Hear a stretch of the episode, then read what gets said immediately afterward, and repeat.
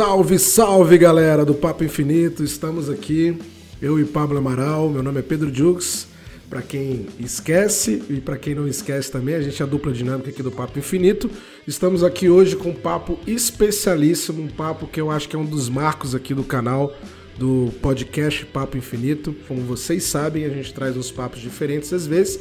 Estamos esse ano de 2022 fazendo menos episódios, mas com aquela aquela premissa, aquela promessa de fazer episódios com uns assuntos bem interessantes. E dentre esses assuntos e convidados, né, temos hoje aqui com a gente Eduardo Spor. Apresente aí para a galera, Pablo Eduardo Spor. Salve, salve, ouvintes do Papo Infinito. E primeiro estamos de volta aqui, né, num episódio mais do que especial, que para mim é um grande, uma grande honra ter aqui com a gente o Eduardo Spor, que além de grande escritor, foi um professor meu lá no Rio de Janeiro, quando me mudei para lá em 2011. E, enfim, é um, é um cara que eu admiro muito, que escreve pra caramba e que é uma felicidade muito grande tê-lo aqui com a gente hoje, essa noite. Como é, como é que estão as coisas aí no Rio, Eduardo? Tudo bom? Tudo bem, cara. Menos frio do que aí, do que aí né, onde vocês estão, mas também não tá muito quente, não. Vamos levando aqui. É um prazer estar trocando uma ideia com vocês aqui. Pablo, que eu ia falar que foi meu aluno, né? Mas até é estranho falar isso, porque, sei lá, enxergo como um colega né, de trabalho como um amigo. Mas também me orgulho, assim, da, das nossas aulas, cara, da, do, da, do que a gente construiu lá com os outros, com os outros colegas, entendeu? Não, com certeza. E, Dudu, é, muito obrigado por vir aqui falar com a gente hoje. E, enfim, a gente primeiro gostaria de dar um, uma uma inteirada para os nossos ouvintes, né? Porque, enfim, é, literatura é um assunto que a gente aborda aqui de vez em quando. A gente já fez algum episódio aqui sobre Stephen King e outro sobre H.P. Lovecraft, mas de literatura nacional é o primeiro que a gente está fazendo aqui, né? E como Sim. você é um, é um, cara que começou lá atrás também na literatura independente, né? Você correu atrás assim, de publicações publicar sozinho lá e tudo Sim. mais, antes de fazer o sucesso com, com Batalha. Eu queria que você uhum. falasse um pouco disso, do seu começo como escritor aqui no Brasil, assim, como é que foi essa, esse início de carreira para você? Cara, é, assim, eu, eu, escritor eu acho que eu sempre fui, sempre gostei de escrever, né, sempre, assim, é, escrevo desde os seis anos de idade, né, história em quadrinho, aquela coisa, depois no colégio escrevia muitas coisas em caderno, né, em caderno espiral e tudo, né, e aí quando é, eu, eu, na época eu fiquei desempregado, essa história é até bem conhecida, né? Foi, eu trabalhava na, numa empresa de internet, aí a internet teve aquele boom da internet, depois teve o estouro da bolha, que foi por volta de 2002, uhum. mais ou menos. É, uma galera ficou desempregada, foi um, um pega para capar geral. E aí eu fiquei dois anos desempregado, então, né? Assim, foi uma época difícil, né? Tal, né? Porque eu estava no auge ali da, da produção, de, de, ser produtivo, né? Profissionalmente. Sim, sim. Era, era jovem, né? Mas estava podendo produzir e não tinha emprego nessa época. E aí eu resolvi escrever nesses dois anos o, um livro. Na verdade, eu já tinha escrito vários, todos eles assim meio descoordenados, assim, né?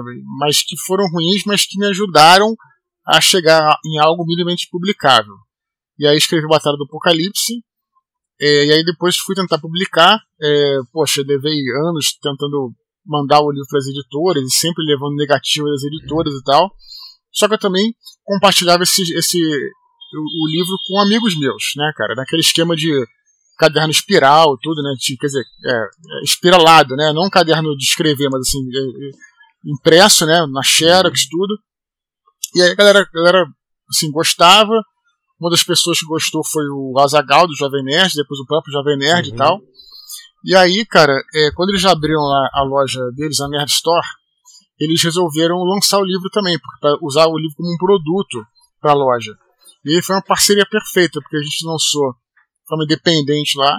Né? É, primeiro vendemos poucos livros, né? assim, quer dizer, é, eram poucas unidades disponíveis, né? era 70 no começo, depois fizemos mais 500, depois mais 2 mil, depois mais 4 mil, e aí, é, aí fim a editora se interessou, depois de a gente ter feito sucesso independente, a editora se interessou e aí eu fui para para Veros, né, que para Record, né, que Veros é um, é um, selo da Record e tal. Então foi isso. É, na realidade tive alguns anos aí tentando publicar e não conseguindo, e depois que eu comecei a caminhar pelas próprias pernas é que a editora veio e, e, e resolveu né, abrir o olho da editora. Aí eu pude até negociar melhor, com, tinha mais poder de barganha, tudo. Mas é isso, né, cara? Assim, essa história é interessante para contar, para mostrar que uma negativa da editora não é o fim, é o começo de uma história, né? É, a gente pensa em vários é, grandes autores que, se pensar em, é, por exemplo, Moby Dick foi um livro que foi pô, rejeitado sim, centenas de sim. vezes.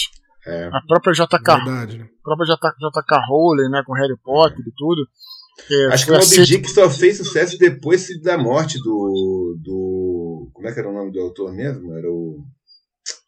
Cara, agora não vou lembrar. Também tá me falhando agora. É, o... Mas acho que foi depois da morte dele, só que a Mob Dick estourou mesmo, assim. É, eu, eu li alguma coisa sim, sobre isso. Sim, cara. É, o próprio Lovecraft que vocês falaram aí, ele não era um sucesso assim é. como é hoje, né? Ele foi aos poucos, ele em seu período de vida ele tinha um ciclo de seguidores, vamos dizer assim, né? Uhum. Mas ele uhum. mesmo não era um sucesso, é, era um sucesso, claro, as pessoas liam os contos dele e tal, mas ele é, poderia ser um sucesso muito maior, um sucesso literário, assim, ele era um sucesso literário, mas dentro, é, como vou dizer assim, dentro de um nicho das revistas pulp, né, e tal, e ele, é, isso que a gente tem hoje do Lovecraft é, nem chegava perto, né, gente. era uma galera da, dos Estados Unidos, de um tipo de, de gênero de literatura e tal. É o próprio, enfim, é, é, enfim, aí tem várias, várias, várias, é, vários exemplos. Né? Até, já, até uhum. tô desvirtuando até um pouquinho, a conversa vai levando. Mas é isso. E aí, aí, aí é, eu fui publicado aí pela, pela editora depois desse processo todo aí de publicação independente. E Eduardo, só uma pergunta aqui. É, é esse, esse tempo, esse intervalo que você comentou de você é, fazer o livro A Batalha do, do, Apocalipse, que foi um marco da, da sua história, o primeiro, né? Sim. Primeiro, assim, publicável, né? Sim. É, e até você ter esse contato com o Jovem Nerd, que inclusive é uma das grandes referências nossa, né, Pablo, aqui do Papo Infinito, e trazer você aqui com essa bagagem que você teve com eles também é muito importante. Mas esse, esses anos, foi mais ou menos que ano, assim, que, que teve essa virada de chave aí para você? É, eu, eu acabei de escrever Batalha em 2005, né? Uhum. E a gente passou dois anos procurando editora, e a gente lançou então pelo Jovem Nerd em 2007. Aí depois de 2007, é, passamos mais dois anos, eu passei mais dois anos procurando editora, porque eu achei que depois que a gente tivesse vendido esses 500 exemplares pelo Jovem Nerd, eu achei que tinha sido 500 exemplares, eu achei que fosse um sucesso independente. E é, na verdade, uhum. né? E eu achei que, pô, legal, a editora vai se interessar. Já tinha, por exemplo, comunidade no Orkut e tal. É, e eu achei que fosse que eles fossem interessar mesmo assim, não. Aí depois de 2009, é, a gente tornou a publicar, aí numa edição é, diferente, né, ainda no Jovem Nerd, né, foi uma segunda edição da, da Nerd Store, da Nerd Books, e apenas em 2010, aí sim que a editora veio falar comigo. Então, quer dizer, teve aí uhum. vários, vários anos aí para chegar realmente no, na publicação de editora, né? Dois anos uhum. para chegar na publicação independente e mais alguns anos para chegar na publicação né, mais três anos para a publicação da editora, né? Então é um processo longo mesmo também, né? E Sim. é isso que a gente fala também para quem está começando, né? Tudo tem seu tempo, tem que correr atrás, as coisas vão acontecendo e tal, né? E se você for persistente, né? Pois é, Edu. Esse era um outro, outro tópico que eu queria tocar contigo, porque você, apesar de já estar tá aí há mais de 10 anos aí no, no mercado, com vários livros já publicados, você ainda tem todo esse interesse também de formar uma galera mais jovem assim nessa nesse interesse pela escrita, pela literatura e tudo mais, né? É, assim, eu tive aula com você quando eu morei no Rio de Janeiro, é, e, enfim, aquele período lá foi muito importante para mim, assim, também. Mas eu não sei se você ainda dá aula, eu sei que você tem um mini pod também aí, que você dá conselhos, assim, para quem gosta de escrever e tipo Telegram, né? Exato. Você poderia Sim. falar um pouquinho do Minipod pra gente aqui, para inclusive para os nossos ouvintes também conhecerem Sim. um pouco do seu trabalho? Sim, é um, é um podcast que a gente começou a chamar de Minipod porque no começo tinha 30 minutos, agora já tem 50, assim, já já é alguns tem uma hora, então assim. E ele é, é o meu canal no, tele, no Telegram, né, que é o t.me barra Eduardo Spor. Eu comecei a, eu abri aquele canal no Telegram, a gente começou a colocar arquivo de áudio, esse arquivo de áudio evoluíram para podcast, e hoje toda quinta-feira a gente tem um, é um, podcast que a gente publica, né? A gente chama de mini pod literário. É, cara, assim, eu só não vou dizer que eu discordo, mas eu só não, não, não colocaria assim que é um público jovem. A gente procura É, público sim, de sim, claro. todas as idades. A gente, É jovem de espírito, digamos assim. sim, sim. Não, eu digo assim porque a gente realmente não tem nenhum. É, o, o- o que a gente. Aí, o lado que eu concordo contigo, né? Que, eu, que é isso, cara. A gente, nós somos é, é, lutadores incansáveis, né? Na defesa da literatura, sabe? De, da leitura em si também, sabe? Da galera ler. é, não só assim ler, é, ler e escrever, né? Então assim a gente é, é, não só tenta, tenta porque é, é engraçado porque o nome que deveria ser para esse, esse projeto é que os nomes vão surgindo e tal Uhum. é, seria teoria e prática, né? Porque eu, eu tenho o meu parceiro lá, que é o Thiago Cabelo, que ele é um cara, é um professor de literatura, então ele tem, ele tem muita bagagem teórica, eu tenho a bagagem prática. Então o Uhum. mini pós-literário, ele, ele é só a gente. é, não, é respond, é, não é respondendo aos e-mails da galera, comentando. Prefiro falar que a gente comenta. Porque assim, na verdade, responder parece que é algo que a gente está se colocando como um sábio, como um mestre, né? E na realidade não. Na realidade a gente lê os e-mails e comenta o que que a gente acha desses e-mails. A gente dá as dicas e sempre dizendo que a dica ela varia, tudo, né? Enfim. É aquela questão de, de trazer insights, né, Eduardo? Também, que eu acompanho um pouco esse mini pod também. Sim. É, é bem, é bem nessa pegada, né? Sim, e é bem variado, né? Vem assuntos diversos. Às vezes tá não só de literatura, tudo. Às vezes de cinema, cultura pop, a gente vai comentando. A gente aprende também muito, né? E quando a gente não sabe de alguma coisa, a gente não tem problema nenhum de falar isso, que eu não sei, mas eu acho tal coisa, me lembrou tal coisa. É um papo, né? E a gente acaba sempre puxando um pouquinho pra literatura, pra escrita. E, e nós somos incansáveis nesse sentido mesmo. A gente quer mesmo é, é incentivar a galera a ler e a escrever. Claro que nem todo mundo pode querer escrever.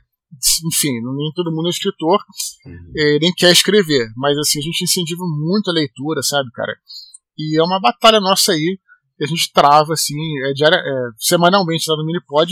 Temos um feedback bem bacana tal da galera. E é um, é um projeto que a gente tem muito orgulho, cara, de estar tocando ele. Eduardo, e uma pergunta que eu acho bem interessante, porque esse mini pod ele tem essa pegada de insights, né, literários e, e tudo mais.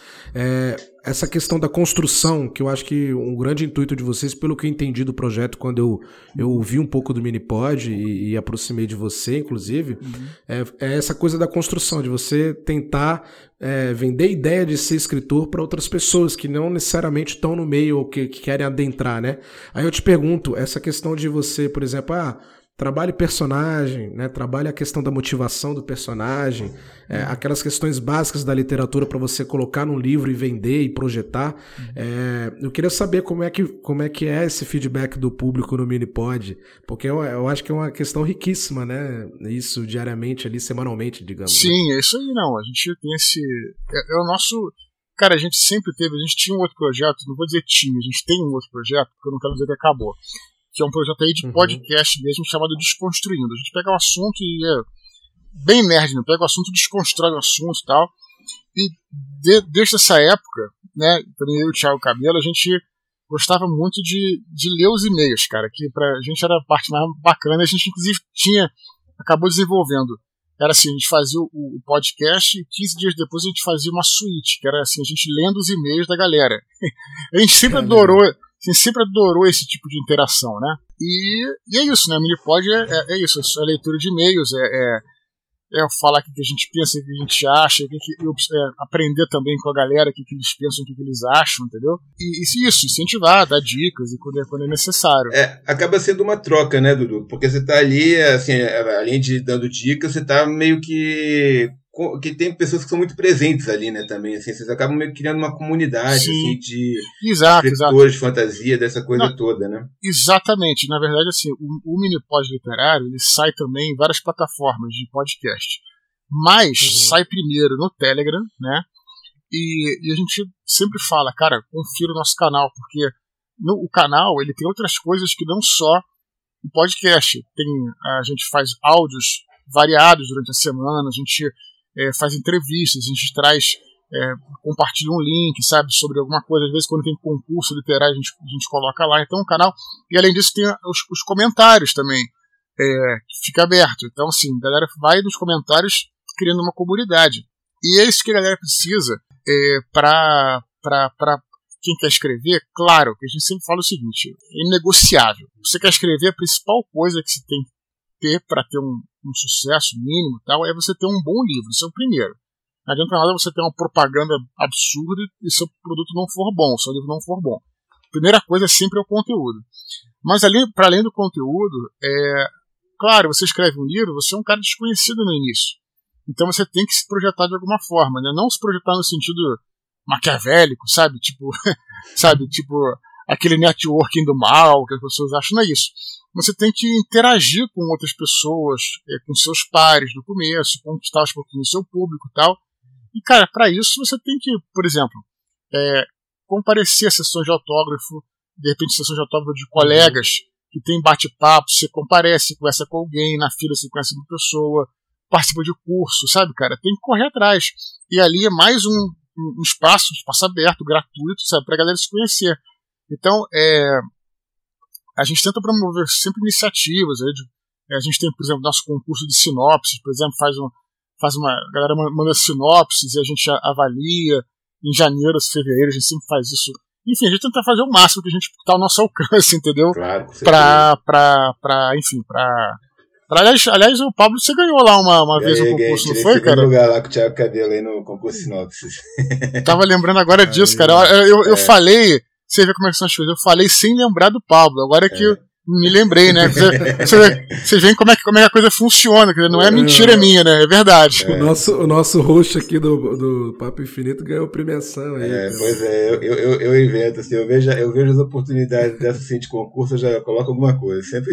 Não, e vou te falar o seguinte: é merecido, merecido, é merecido, porque hum. é, quando a gente faz uma avaliação desse tipo, inclusive a gente tem outro projeto lá, que é um projeto aí é pago, né? Que o cara pode mandar e a gente faz uma análise é tudo direitinho, a gente faz, faz o análise em áudio, manda pro cara, enfim, não vou nem entrar no detalhe agora, mas só quero dizer o seguinte, quando a gente faz uma análise, é, a gente faz separado, né? Eu, o Cabelo, a gente faz análise separado.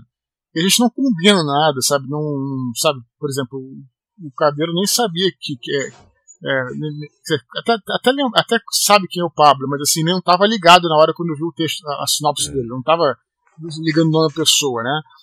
E, e, e ele também achou a, a, sinopse excelente, eu também, a gente foi. Então, assim, não tem nada uh, de fechado nem nada, assim, foi sempre, sempre faz merecido, sabe? A gente vê, avalia, né, cada um por si, e acaba sempre chegando, quase sempre chegando no mesmo denominador comum, porque realmente é, é, existe uma diferença entre o texto bom e o texto mais ou menos, entendeu? É. Isso é verdade, uhum. não é? Tem gente até que pensa, né? Ah, o cara foi publicado porque ele tem fechada na editora tal. Cara, isso até pode uhum. acontecer, não vou dizer que não aconteça, mas, mas assim, é, na maioria das vezes é, é assim, é, é, é, o, é, é o teu subconsciente te boicotando, você tá entendendo, cara? Uhum. Não, com certeza. É, e tem um pouco isso, né, Dudu, essa coisa da entrada na editora, assim, é um sonho de muitos escritores e tudo mais mas não é tudo, né? Assim, tipo, não, eu, por não. exemplo, eu tô há 10 anos aí nesse mercado com, com e-books, né? Basicamente, hoje o meu, meu, meu projeto principal é com e-books na, na Amazon. Uhum. E, enfim, vou crescendo por ali e tudo mais. Também tem um crescimento Sim. orgânico, é diferente da, das editoras. Mas assim, é que troço, assim, quem é escritor arranja por onde, né? Isso que eu, que eu acho, assim, que eu acredito muito. Não, só, só complementar que, que isso que você falou, e dizer que as pessoas têm uma ideia assim de que o escritor ele só pode ser isso, né? Ele tem que ser um escritor é. daquele estilo tradicional, publicar para uma editora, ser um best-seller e tal, tem essa coisa.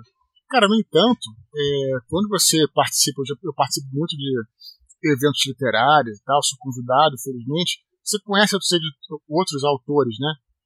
E, uhum. e, cara, e você vê que não é bem assim, por exemplo, você, eu tenho um grande amigo meu, que é o Luiz Eduardo Mata, que ele escreve livros é, paradidáticos, ele escreve romances né, para infanto juvenil, é, para a escola. Inclusive, teve dois livros ou três livros dele que já foram para na coleção Vagalume. Olha só que honra o cara teve. É, é, e, essa aí é clássica. esses, esses livros não são best-sellers de sair em lista de mais vendido nem nada, mas o cara, o cara ele é, vende e ele vive disso e ele, e ele é, encontrou outro caminho, né? Tem escritores, por exemplo, que encontram caminhos como tradutor, por exemplo, que não é uma coisa menor, diferente do que o pessoal acha. Uhum. Eu acredito que o tradutor precisa ser um escritor. Cara, sem sombra, de, sem sombra de dúvida. E a galera... Sensibilidade, né, Eduardo? Tem que ter sensibilidade, assim. Claro, tudo isso, né? E a galera, é, a galera, vamos dizer assim, mas existem aqueles que acham que o tradutor é um, é um escritor menor. Porra, pega o, Vai tentar fazer uma tradução sem você saber. É. E aí você vai ver se é fácil, entendeu? O negócio é. É, é, é, é, mais difícil às vezes do que escrever, porque você tem que ressignificar. É, é. sinistro o negócio. Você escreve, você escreve seu texto, você pode ter a liberdade de botar o que você quiser. Como tradutor, você, tem, você não tem liberdade de. Tem que. Enfim, é um negócio complicado. É bem então, complicado. Então, você pode ser um professor, sabe? Você pode é, participar é, é, da palestra. Então, quer dizer, é, sabe, são vários caminhos, da né, caixa. Verdade, assim, isso, são vários caminhos, é isso aí. É, e é isso, o cara não é menos escritor por causa disso, entende, cara? É isso que a galera hum. precisa entender. Exato. Mas, Dudu, fala pra gente aí, que, é, que, é, que eu acho que é o grande mote do programa aqui hoje, né? É o nosso amigo São Jorge aí, que está voltando agora para mais uma temporada aí de batalhas na, na, na, Agora, agora, onde é que vai ser as batalhas, Dudu? Eu acho melhor deixar esse, esse, esse, assunto com você. Assim.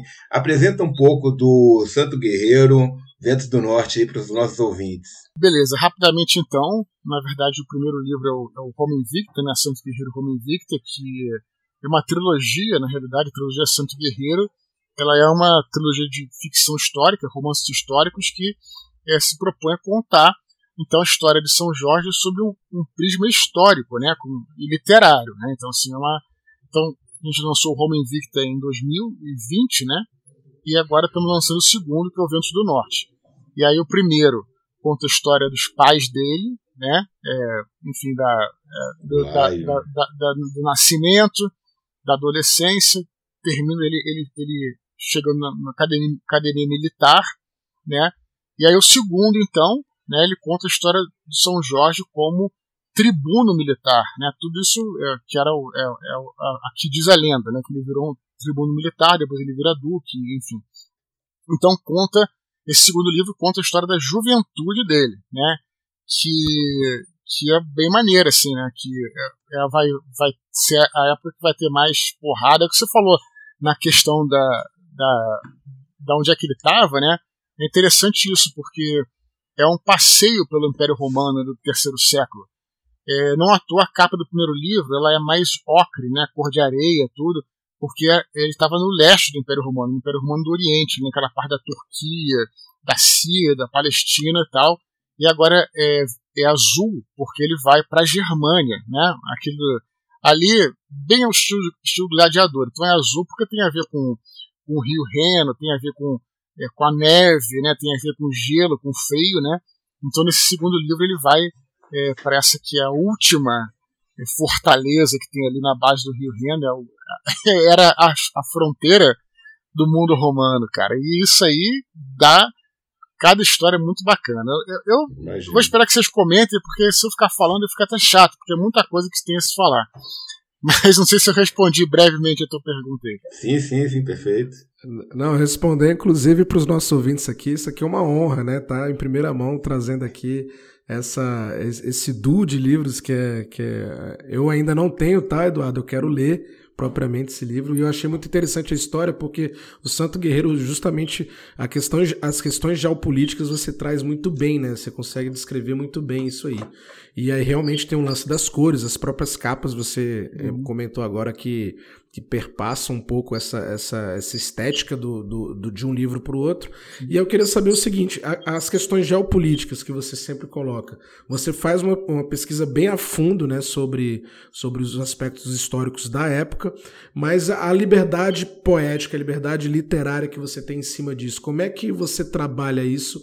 É, é, no prisma de ter aquela responsabilidade histórica, cara? É, eu acho que a, a trama, né, diria assim, dos personagens tem que estar sempre em primeiro lugar, né?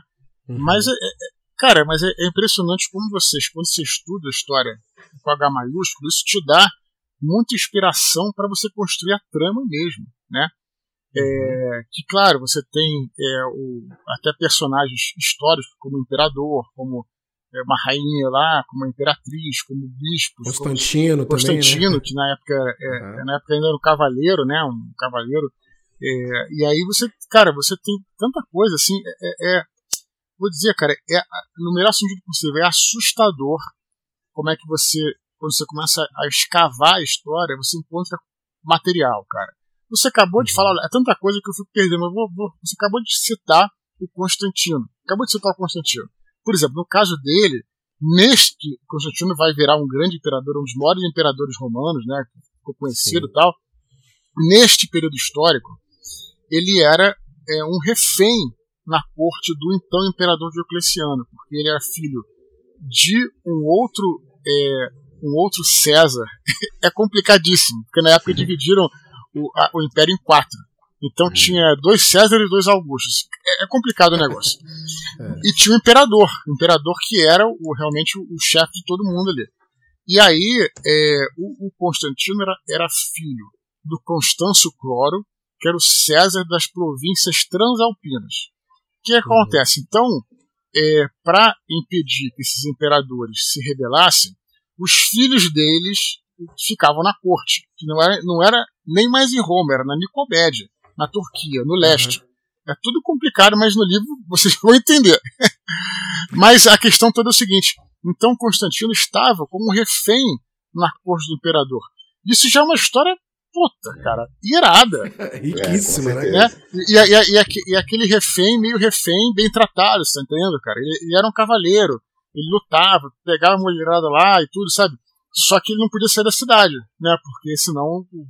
Então, é, é e nessas circunstâncias que, inclusive no primeiro livro, é, ele conhece então o Georges, né? Que seria, que é seria a, a versão aqui histórica do São Jorge. Então, assim, só aproveitei esse teu comentário para falar só sobre esse ponto. Se for falar de vários, cara, uhum. é uma parada incrível, cara. É. Sabe, é, por exemplo, nesse mesmo nessa mesma questão de ter quatro é, dirigentes do Império, você uhum. imagina o, o, o, a intriga que havia na época, e além disso, né, é, a, cidade de Roma, representada pelo Senado, também conspirava contra o imperador. O Senado conspirava contra o imperador. Lembrando que o imperador ele, ele moveu a capital dele de Roma, de novo, para Nicomédia, que é lá para o leste do Império Romano, para ficar, ficar afastado e protegido. Porque ele sabia que se ele ficasse na cidade de Roma, eles iam, é, eles iam matar, de certa forma, iam, ele estava mais protegido na cidade dele, entendeu? Então havia já isso só no big picture. Agora sim, e também tem as, as questões, as motivações do personagem, que, por exemplo, nesse segundo livro é enviado para a Germânia, e aí por razões geopolíticas e também porque o pai dele é, morreu na Germânia também. Então você já, já começa a entrelaçar com as questões pessoais. Enfim, é, é, é, isso é só uma palhinha que eu estou dando, porque é um troço bem detalhado mesmo. Não, sem dúvida, Dudu. Eu queria ver contigo também é, a respeito dessa questão da, da pesquisa, né? Porque, enfim, é, eu sei que é um estudo que você já vem fazendo assim há muitos anos, assim, tá? Mas para o livro especificamente, assim, o, o que que você, quantos livros assim mais ou menos você pegou assim para falar não agora eu vou fazer uma história de São Jorge aqui e tal e, e outra pergunta que eu gostaria de fazer é se durante esse estudo que se você fez assim, se você teve algum personagem assim que ele não é um principal não é um, um, um, grande nome da história, mas que você meio que, que, falou, pô, olha a história desse cara aqui no meio dessa, dessa desse rolê, que, que, coisa louca, e incluiu no livro alguma coisa desse tipo, não? Claro, cara. Bom, falar sobre pesquisa aí, é, eu não contei quantos livros assim, mas alguns, né, que você, hum. que você tem que ler tudo, né? Isso que é uma coisa que não dá para ficar lendo, escaneando como você lê na Wikipedia. A Wikipedia é excelente para você, por exemplo, ter uma visão geral, tá?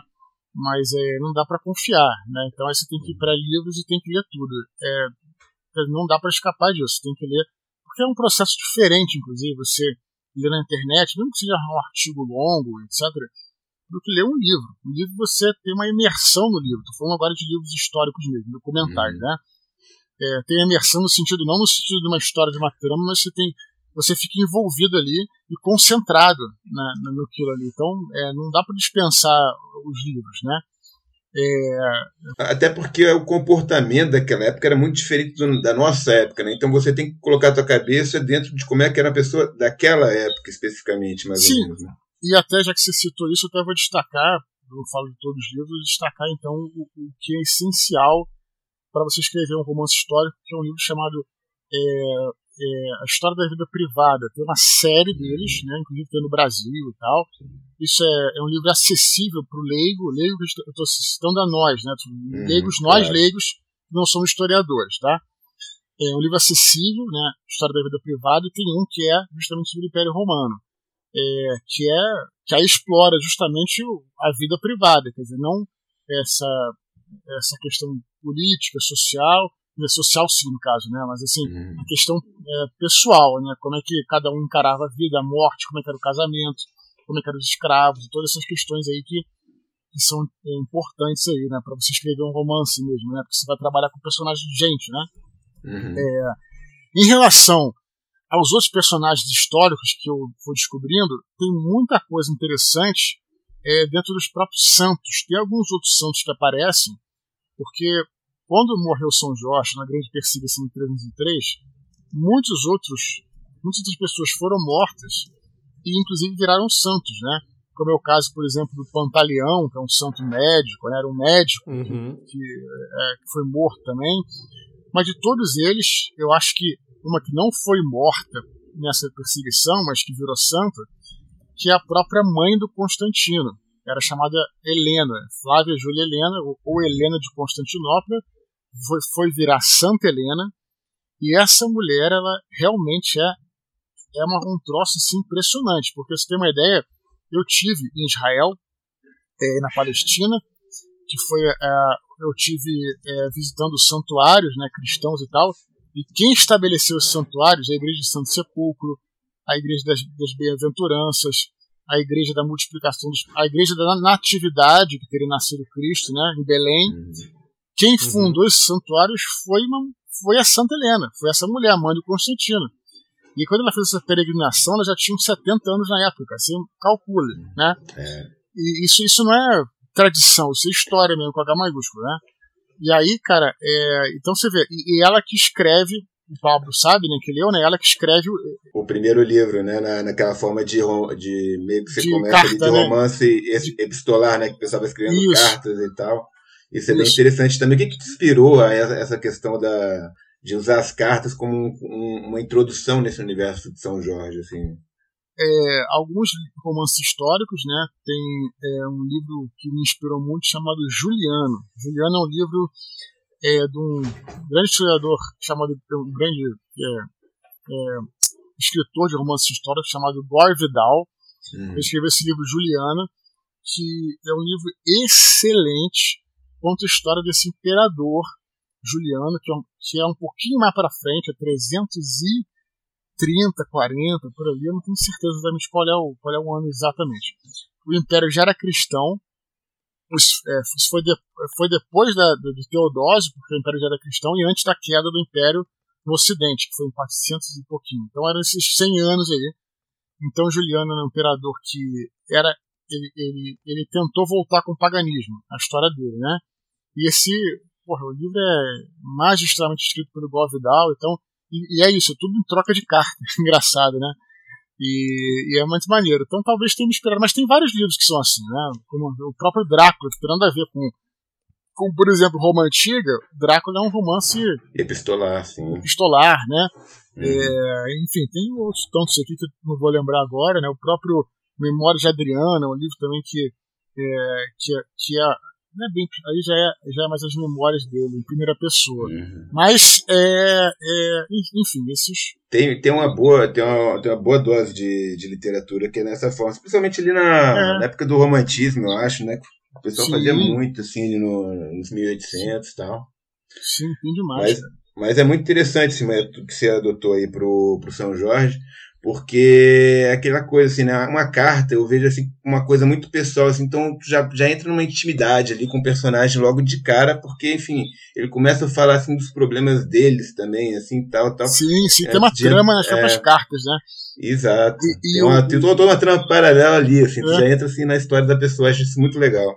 Sim, e outro, e outro cara, outro personagem interessante é justamente o, é, o o, o, Eusébio, né? O Eusébio ele é o, ele é o, ele é o, bispo de o bispo de Cesareia uhum. também existiu, 100% real, que troca cartas com Helena, e ele veio escrever a biografia do Constantino depois, a, a qual eu uhum. tenho aqui. Uhum. Apesar de que eu não consigo ler, ler direito, assim, porque é, ele é, tra é traduzido é, para o português, só que é, é, a gente tem que ter humildade de dizer que para a gente, é, pro leigo é difícil, entendeu? Porque uhum. é, é, uma fonte primária. Mas dá para ter uma ideia, mais ou menos. Ele escreveu A Vida de Constantino, isso é, é verdadeiro, não é romance nem nada, né? O Eusébio Cesareia escreveu A Vida de Constantino, escreveu também História Eclesiástica, também História da Igreja e tal. Então o cara era o escritor também. Você vê como é que são as uhum. coisas, né? E, e, aí você, você para pra, pra, pensar que tudo isso é real, cara, sabe? Tipo, aí você é, isso, fica, que, isso, isso que é o que mais, mais é. interessante da coisa toda, né? Isso, cara, isso aí. Aí você entra lá nos meandros para tentar entender como é que eles pensavam, você tenta entender, né? Mas essa é a grande sacada, né? Tentar uhum. reconstruir eles aí, né?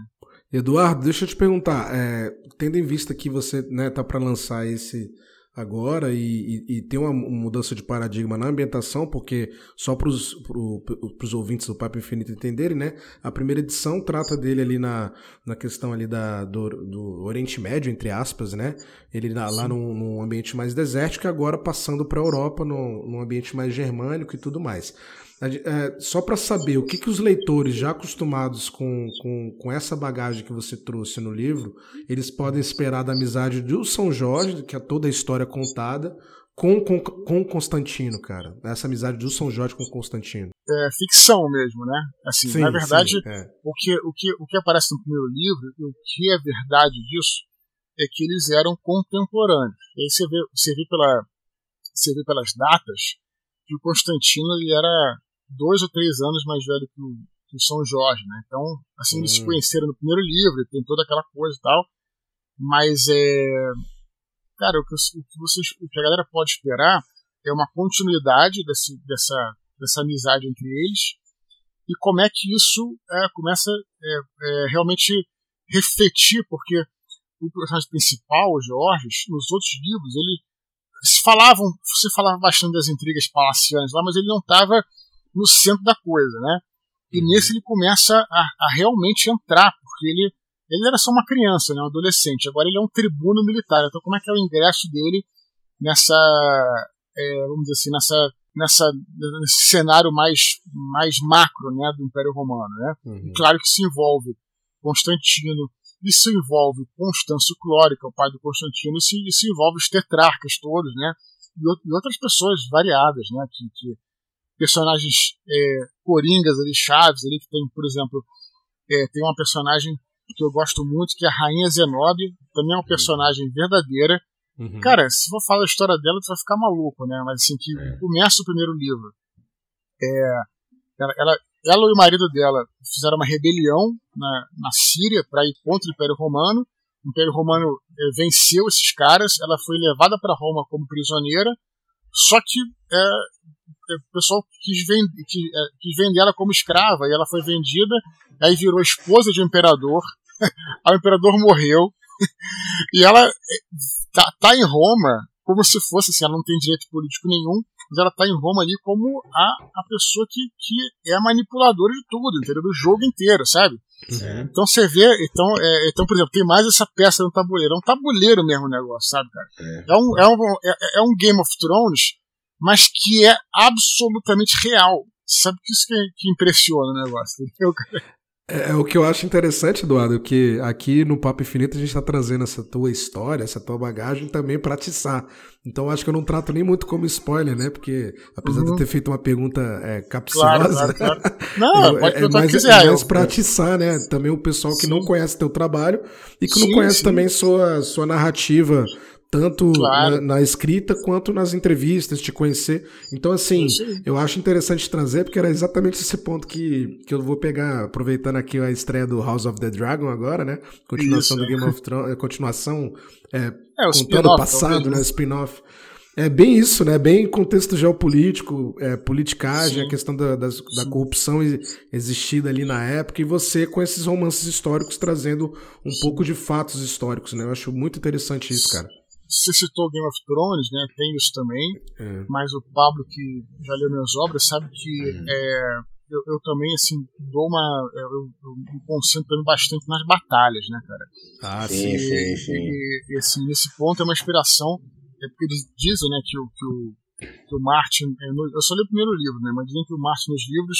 Isso não é uma crítica, não, tá? Por favor, tá? Uma, é um hum. comentário, tá, gente? Não tem nada a ver com isso. Claro. É, ele ele é, não, não, não foca tanto nas batalhas, né, cara? E eu sempre gostei disso, né? Por ler Cornell, né? Por ler, hum. enfim, livros de ação e tal. Então também tem a questão das batalhas. Então aqui no, no primeiro livro você tem algumas batalhas, né? Mas você não pode colocar, não podia colocar tanta coisa porque era um garoto, né? Tem uma batalha com o pai e depois, né? Enfim. E agora nesse livro tem é, o foco do livro, é o segundo livro é, é chamado Ventos do Norte, justamente porque referencia uma grande batalha que houve no norte do Império Romano ali, que eram os romanos contra os francos. Os francos eram uma das tribos germânicas. Havia muitas tribos germânicas ali, a gente né, é, é, trata como uma coisa uniforme, mas não era, né? Tinha francos, é, alamanos, é, é, queruscos.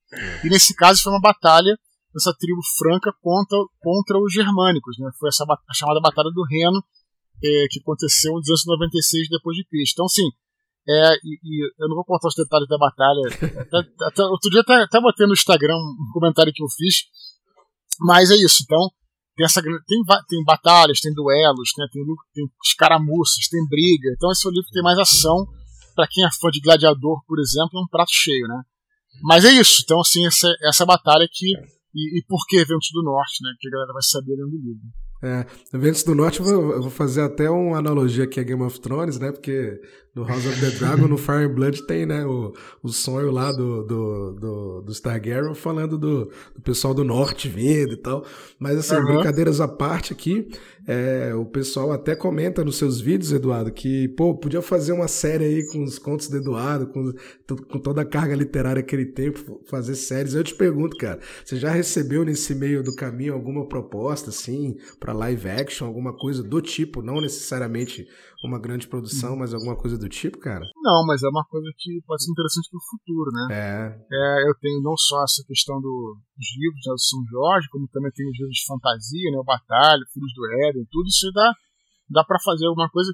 Só que seria mais, mais legal, na minha visão, fazer algo original, em vez de ser uma adaptação. Sim, é, entendi. Porque, por exemplo, algo no universo da tetralogia angélica, Filhos do Éden e Batalha, pô, dá para fazer.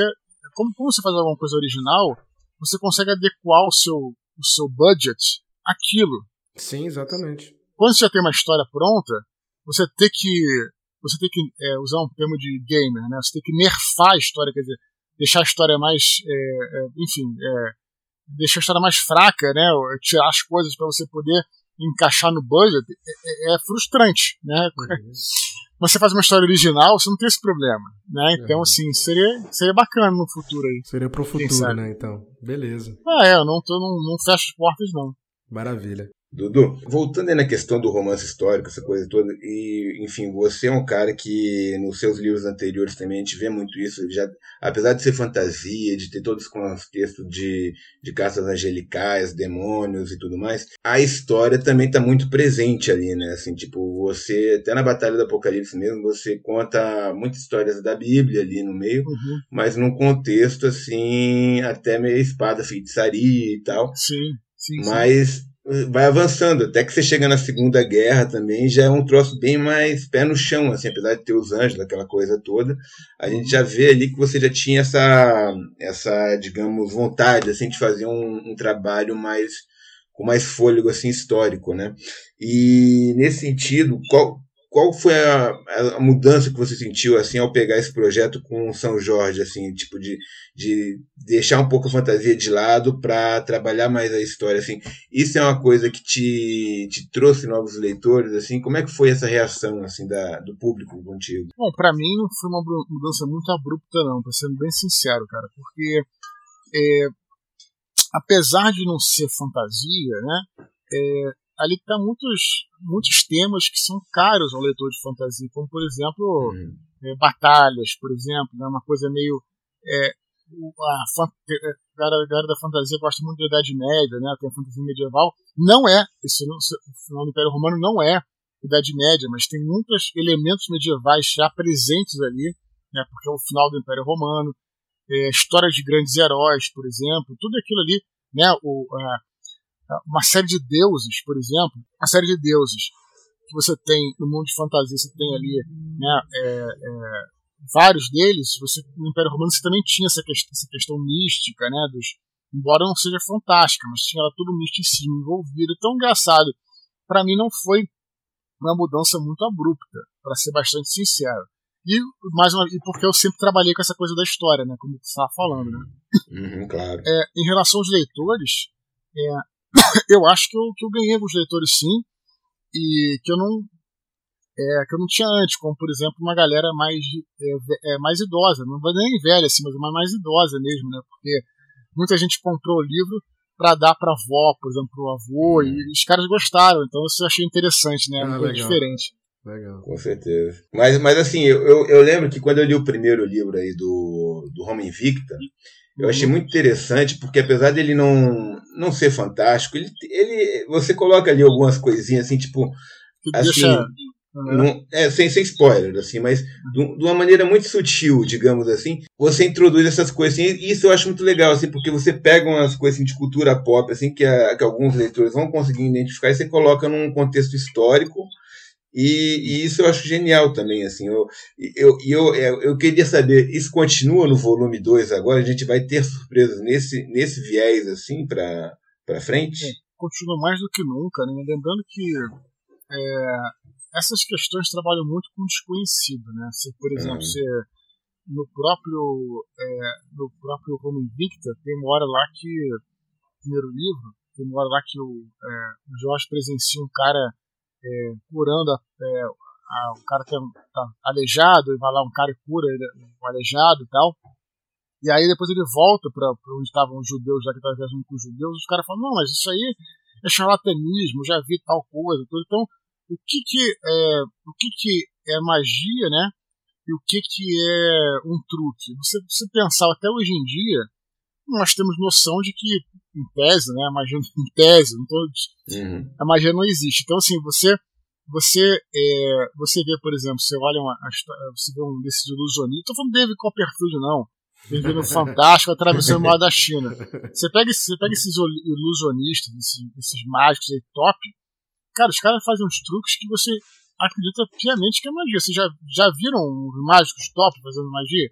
Já. Agora, você, Agora, eles mesmos falam, não, é, é ilusionismo, não é magia, eu sou ilusionista e tal, etc. Então, um artista, etc. Então você imagina isso, como é que era encarado nesse período, cara. Se o cara tinha esse conhecimento, né, ele muitas vezes podia né, impor a sua verdade. Ou não, ou, ou talvez fosse mesmo, né. E esse, esse é o questionamento que eu trago nos livros, né. Eu não deixo nada explícito, também não digo que não nem que sim, e cabe a cada um né, é, interpretar. E, e, com isso eu acabei é, abraçando tanto quem acredita né, no, na tradição do São Jorge, como um cara que é um leitor, por exemplo, enfim, cético, né, que está lendo um romance histórico.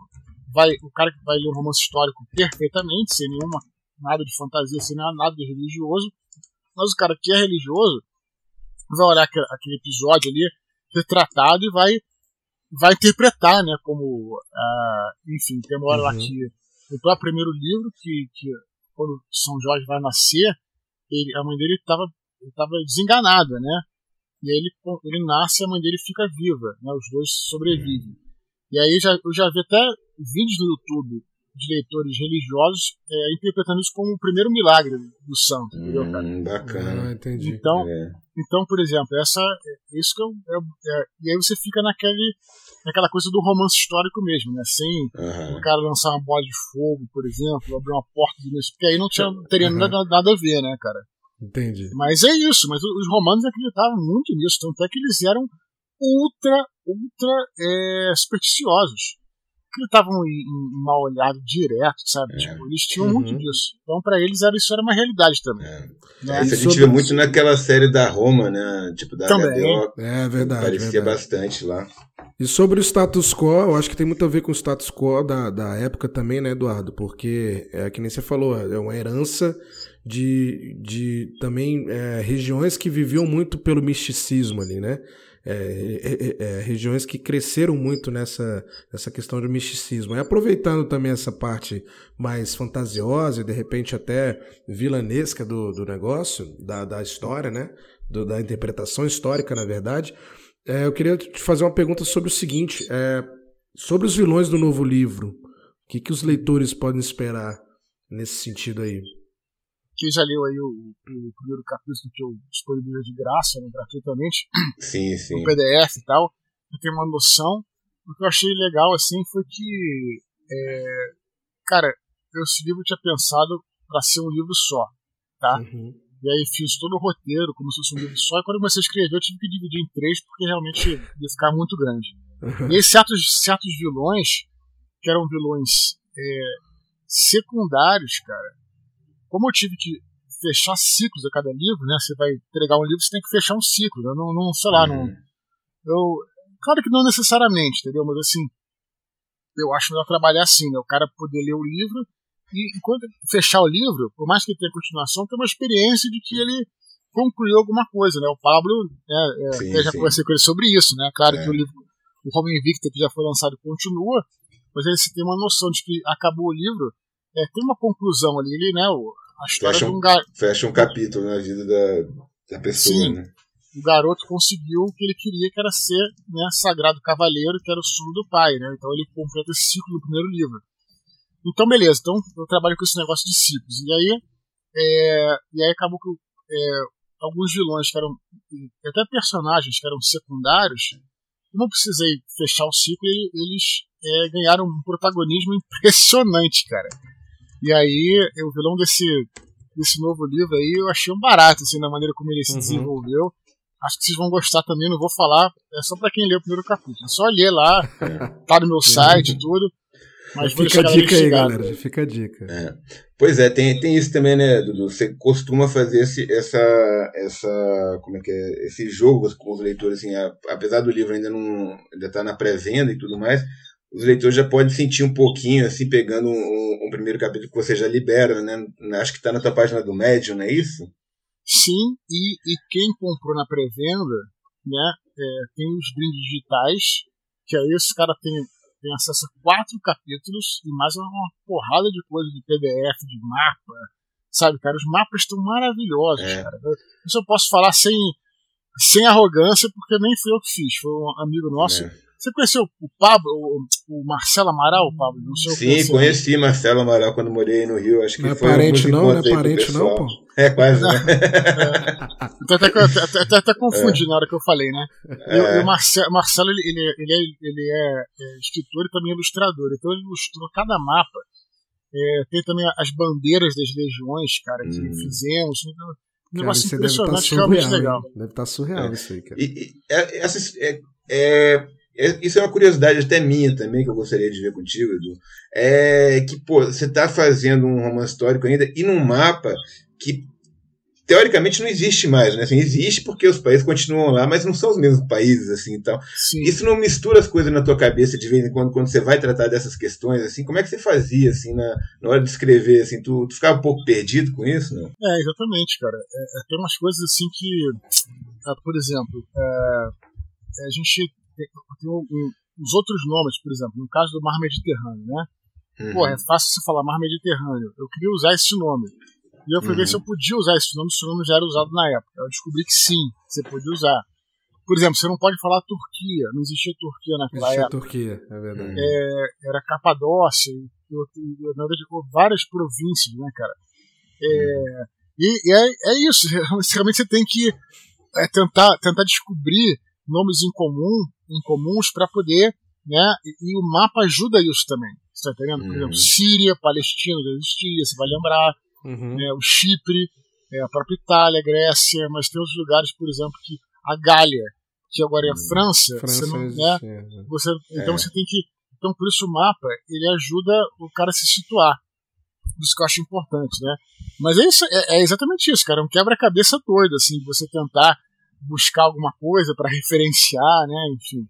É, hum. Inclusive, é, aí você tem que tomar uma decisão. Por exemplo, é, a cidade de, de, é, de Milão era chamada de Mediolano, né? Uhum. E eu, eu resolvi continuar chama, chamando ela assim, Mediolano e tal. Por exemplo, nesse livro que eu falei do Gore Vidal, ele faz um prefácio dizendo: Olha, eu tomei a decisão de chamar de Milão, né? Porque, enfim, para ficar mais fácil e vocês vão entender e, e, tal. E ele fala tudo ali, as decisões literárias que ele toma. Também é, é uma uhum. possibilidade, né? Por exemplo, a, a Espanha era Espanha, uhum. né? Como é que você vai, vai você pode se você chamar de Espanha, é, a galera vai entender, né? Mas será que vai ficar tão fiel? Ou talvez sim, talvez não. O importante é só você também para padronizar, porque também se sai do padrão, sim. né? Uhum. Enfim, é, isso, isso é uma, uma questão interessante que você colocou também, né? Que vai além da, da, da trama em si, né? Você tomar essas decisões é, literárias é. e criativas, né?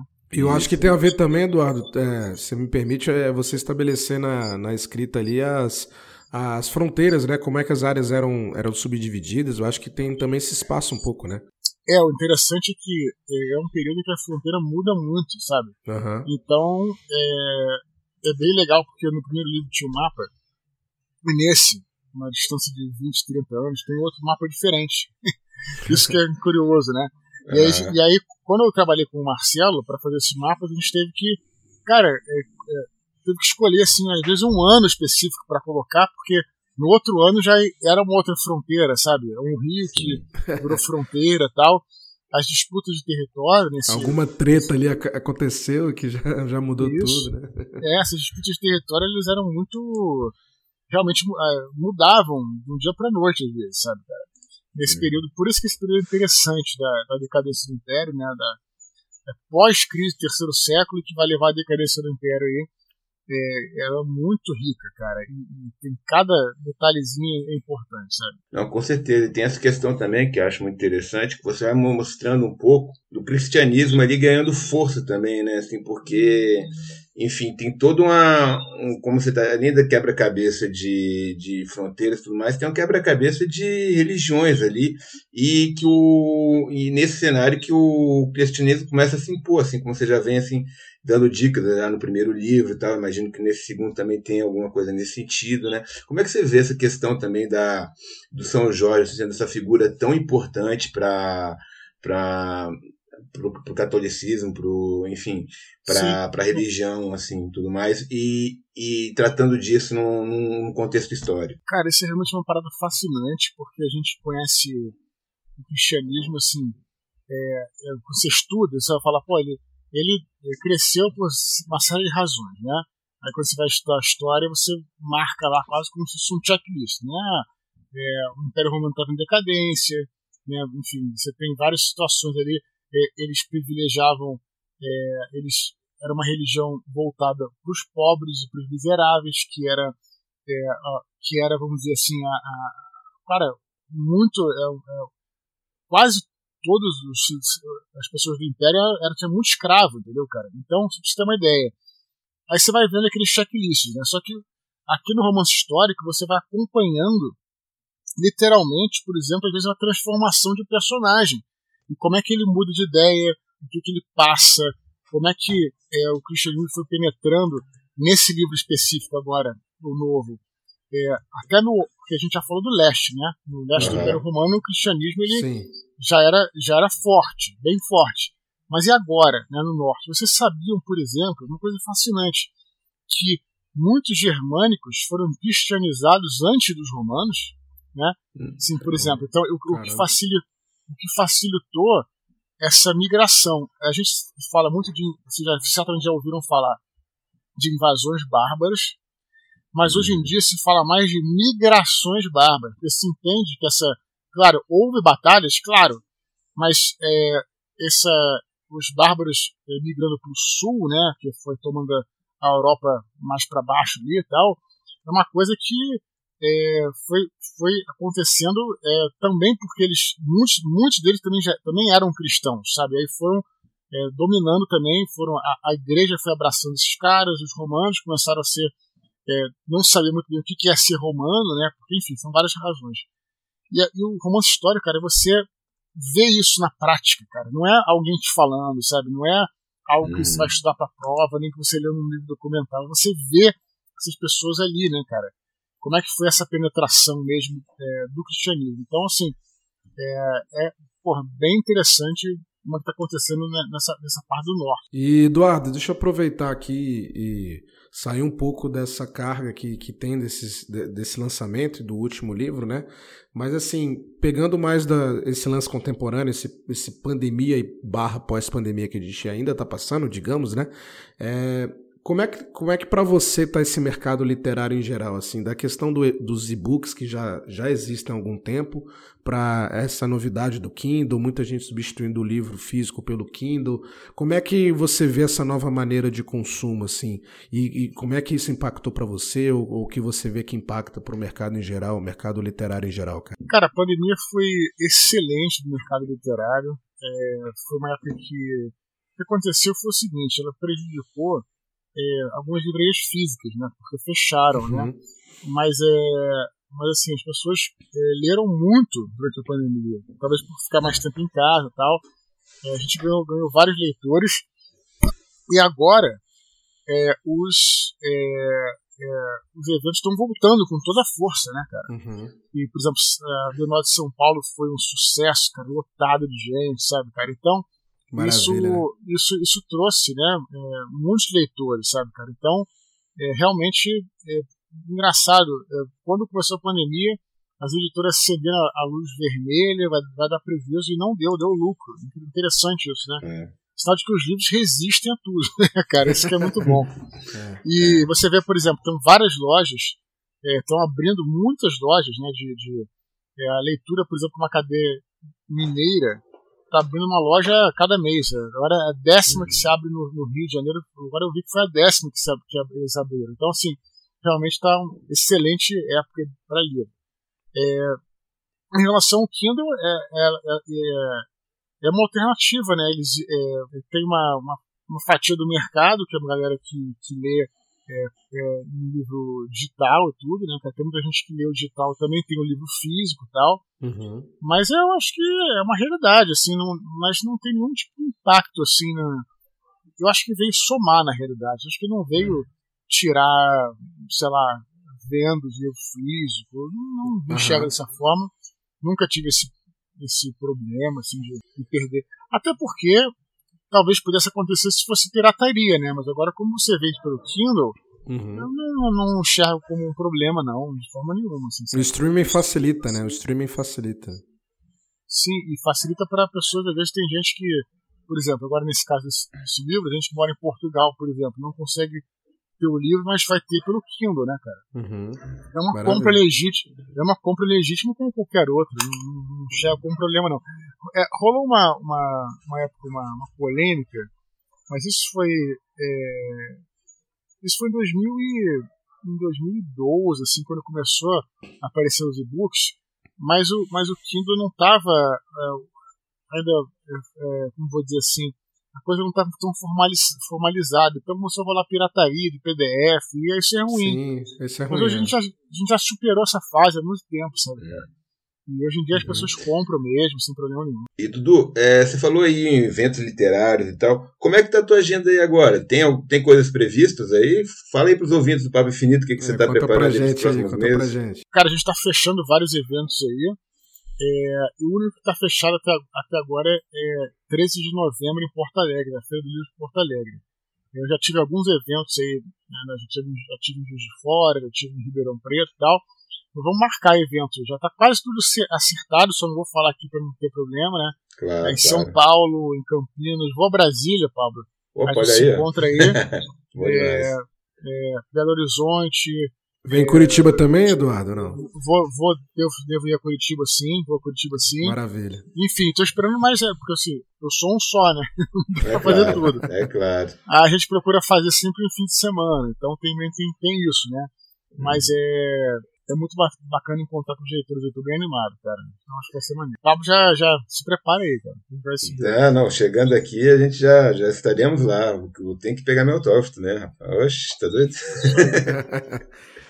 Mas tá, o Vento do Norte está saindo quando exatamente, Dudu? Pra...